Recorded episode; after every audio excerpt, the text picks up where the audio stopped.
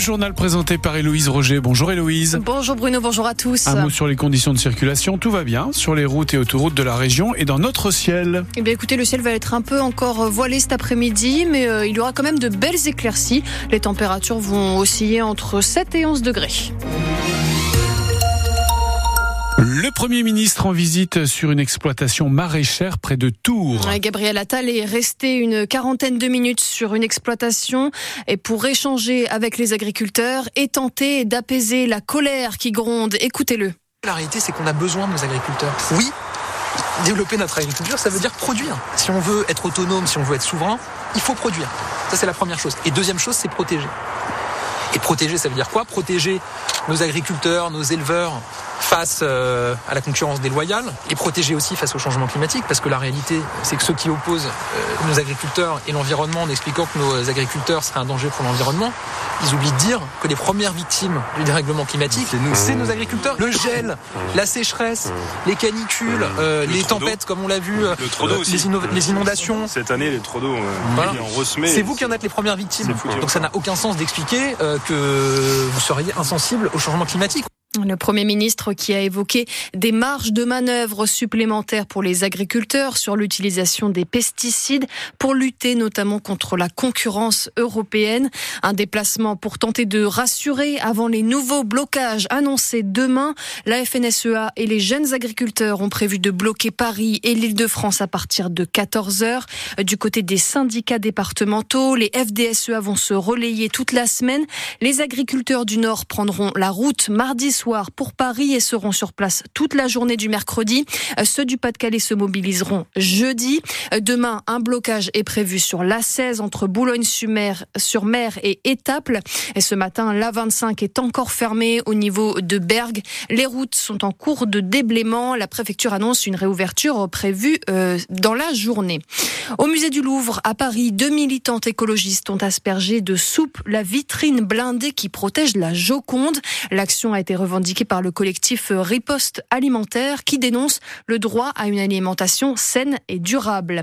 L'association Salam du Nord-Pas-de-Calais qui soutient les migrants a annoncé dans un communiqué plusieurs démantèlements hier à Calais, notamment rue de Judée et au camp BMX. Près de 80 personnes au total ont été déplacées. Une marche pour la Palestine en cours depuis ce matin entre Fachtuménil et la place de la République à Lille. Une réunion publique est organisée à 15h à la Maison régionale de l'environnement et des solidarités de Lille. L'Agence régionale de santé des Hauts-de-France veut lutter contre la consommation de gaz hilarant chez les jeunes. Notamment les 18-24 ans qui sont les plus concernés. 15% de cette tranche d'âge en aurait déjà inhalé. L'utilisation de gaz hilarant de son vrai nom euh, protoxyde d'azote a été la cause de 300 prises en charge à l'hôpital et 100 cas graves dans la région. Alors pour sensibiliser les jeunes, l'ARS a fait appel à Jamie Gourmaud, le journaliste scientifique de C'est pas sorcier, Hélène Fromanti. Un journaliste qui a connu son heure de gloire dans les années 90-2000. Elle marche pas, Jamie, ton installation électrique, on va encore tout faire sauter. Non mais viens voir. Qu'est-ce que c'est ça? Eh ben je suis sûr qu'avec l'eau et puis la turbine, on pourrait produire de l'électricité. Mais qui est encore très influent auprès des jeunes d'aujourd'hui et c'est justement à eux que Jamie s'adresse dans cette vidéo. Vous avez sûrement déjà entendu parler du protoxyde d'azote. On dit aussi le proto. Mais pourquoi ce gaz provoque-t-il le rire? En quelques secondes, sans maquette, mais avec des images en 3D, on comprend les effets du protoxyde d'azote sur notre système neurologique.